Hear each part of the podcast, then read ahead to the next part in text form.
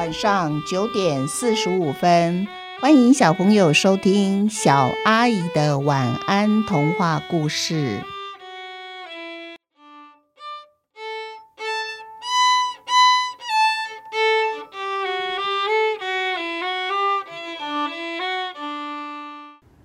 暑假特辑：小阿姨的生活小故事。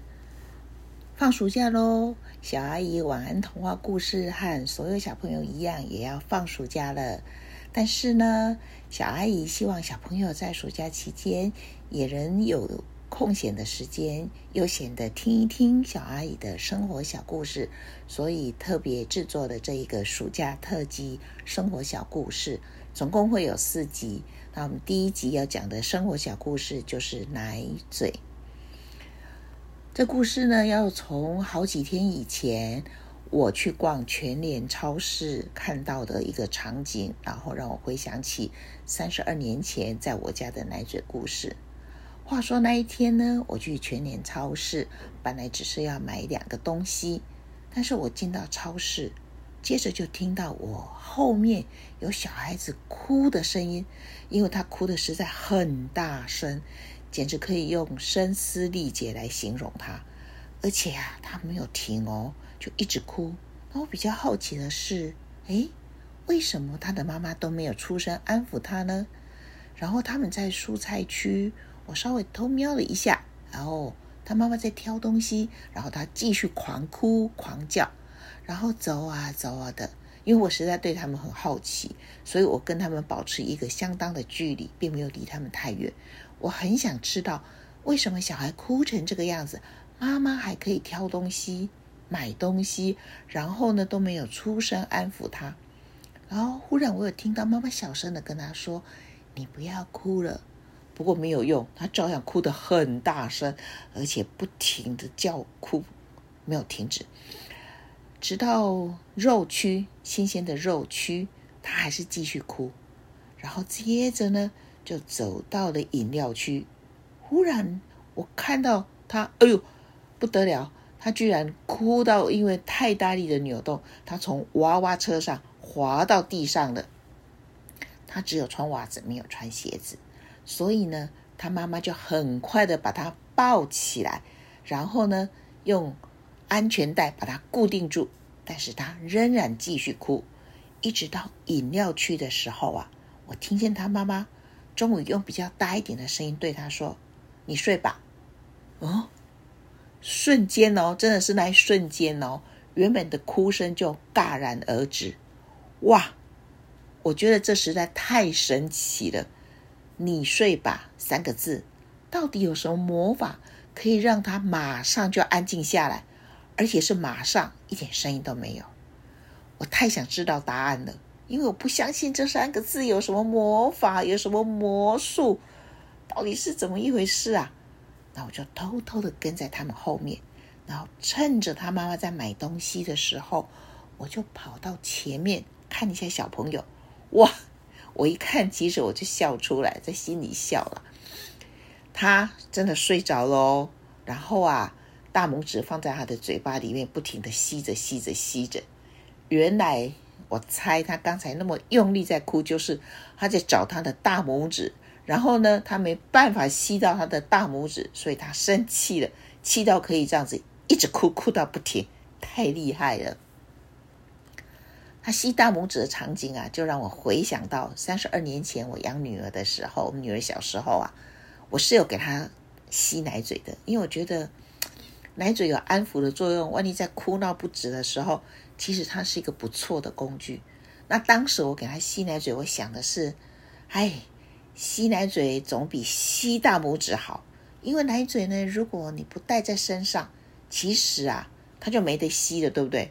可是大拇指总不能，他大拇指一定是随时跟着他嘛，对不对？不可能离开他的手掌，然后手掌有时候有大拇指，有时候没有大拇指，这也太怪异了。这应该不是一个正常人哦。所以我想。对一个随身都吸带型的大拇指奶嘴，相较起来，还是给他吸那个人造的奶嘴好了。于是啊，他从小就有吸奶嘴，但是吸呀吸呀的，吸到了两岁，我开始在想一个问题了：两岁过后，然后再来三岁，他就要上幼稚园了。如果上幼稚园，他还要带着奶嘴去学校，哇！我光想那个样子就觉得真是糟糕了。他还会被老师笑，被同学笑，怎么办呢？好，于是我就跟他爸爸商量好了，我们决定开始来进行戒奶嘴。戒奶嘴哦，嗯，戒奶嘴。那时候没有网络嘛，哈，所以我就要到处去请教曾经有帮小孩戒过奶嘴的亲朋好友。然后得到的结论是，大家都给我两招，于是我就把这两招拿回家，开始来实验用起来了。第一招，把他的奶嘴拿来沾大蒜。于是啊，他爸爸剥大蒜，我把大蒜切碎放在碗里面，然后把他奶嘴拿来，拼命的沾那些大蒜汁。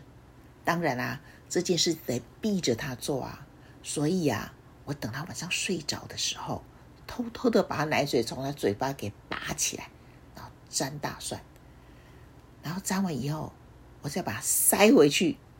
哦，他在睡觉哦，然后就吸着吸着，结果睡觉的时候又感觉到他的奶嘴味道不一样，他又皱一下眉头，但没有张开眼睛，他继续吸。然后啊，结论就是他睡着了，没有起来，没有起来，哎哎叫说：“哦，好了好了，没有哈、哦，好。”隔天早上呢，我不信邪，我就趁着他在房间里面玩玩具的时候，偷偷的再把它沾一次大蒜汁，然后拿给他吸。这次啊，因为他醒着嘛，对不对？所以他吸一吸以后啊，就把奶嘴，嗯，好像觉得怪怪，所以他把奶嘴从嘴巴拉出来，然后他看着他的奶嘴，当然看不出什么不一样啊。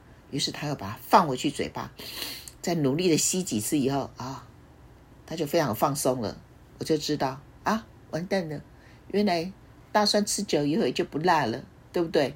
好，第一招失败了，现在换第二招。第二招是什么呢？辣椒，对，没错，等级要高一点，辣的等级要高一点嘛。我就用辣椒，趁着我去菜市场买菜的时候，跟菜摊说：“今天给我两根小辣椒，我要会辣的哦，不是摆在菜里面摆颜色红色好看的哦。”平常卖菜结账的时候都问我说：“葱、姜、辣椒要不要？”通常我只要葱起，我有时候会要姜，辣椒我从来不要。但是我今天例外，跟他要两个辣椒，而且我特别讲明说我要会辣的。老板也特别跟我说很辣，你放心。然后就拿回家剁剁剁剁剁剁剁剁碎碎的，然后啊，又趁着他不注意的时候，把他的奶嘴拿来，又沾的辣椒，沾好以后。我再拿回去给他吃，这一次呢，他放到嘴巴里面吃，哦，有受到比上一次蒜头更大的惊吓，真的是更大的惊吓。他把它拿出来看了很久，他依然没有看出什么不一样，于是又放回去嘴巴吸。这一次啊，他吸比较久，才把辣椒的所有辣味道全部都吸光了，然后就也是一样，一人。一脸轻松的样子，然后就继续吸他的奶嘴。哎，我就利用晚上他睡着了，然后跟他爸爸商量这件事。这个戒奶嘴两招都失败，再怎么办呢？